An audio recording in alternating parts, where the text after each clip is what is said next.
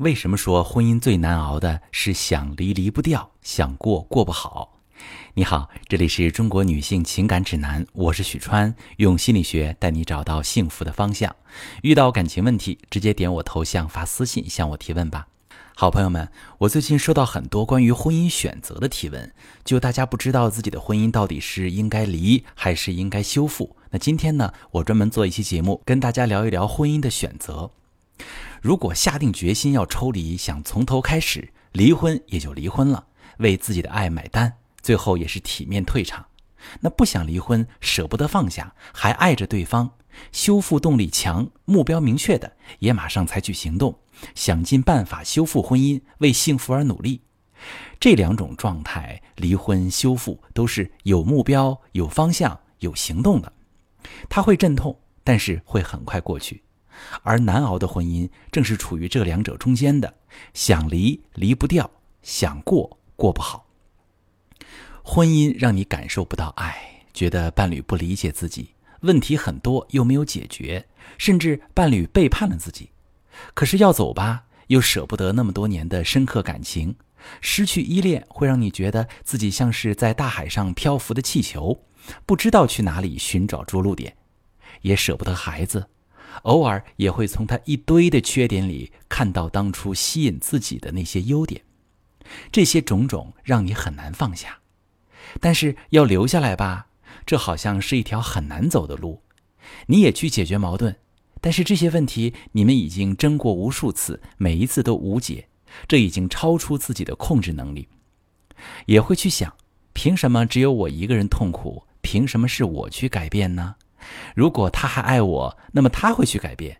于是谁也不改变，彼此在婚姻里相互折磨，而这种痛苦往往是会循环的。比如，你是一个缺乏安全感的人，你希望他体贴在乎你，生病时能帮你做饭、照顾孩子，清楚你的喜好，出门跟谁办事儿能告诉你，把精力多放在家庭里，婆婆公公为难你时能帮你说句话。你要的也不多，可他就是做不到，一件一件的小事让你失望。于是你用责怪、阴阳怪气提醒他注意，他还是我行我素。你开始责骂、攻击、抱怨他，你的目的是希望他爱你，而他听到、感受到的却是怒气、攻击、负面情绪，于是也对你充满负面情绪，态度冷淡，说话爱答不理，行为敷衍。不在意你，你感受到负面情绪之后，关系更加剑拔弩张，开始对吵、争对错、打架、冷战、冷暴力，陷入一轮又一轮的恶性循环里，彼此折磨。把人一下子丢入热水，肯定会受不了。而最可怕的是温水煮青蛙，明明婚姻已经很糟糕了，但彼此长期的折磨已经丧失了阵痛，因为每天都很痛苦。这个时候，你会觉得婚姻很煎熬，又没有行动，你还可能会不停的去问朋友、问信任的人的意见，希望有人能告诉你离还是不离，自己无法做出决定，一直在两个选项之间摇摆不定，最终造成严重的精神内耗。这种中间态的婚姻该怎么破局？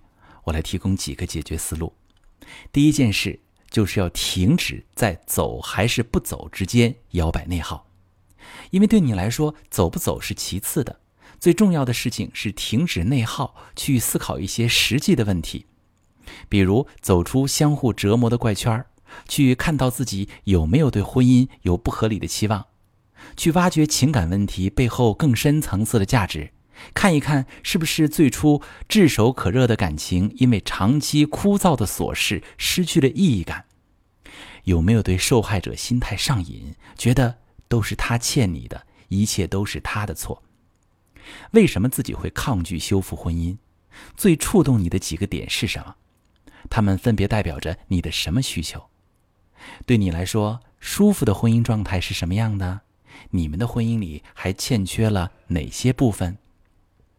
当你开始去思考这些积极正向的问题时，就会发现之前困扰你的犹豫和不安消失了一大部分。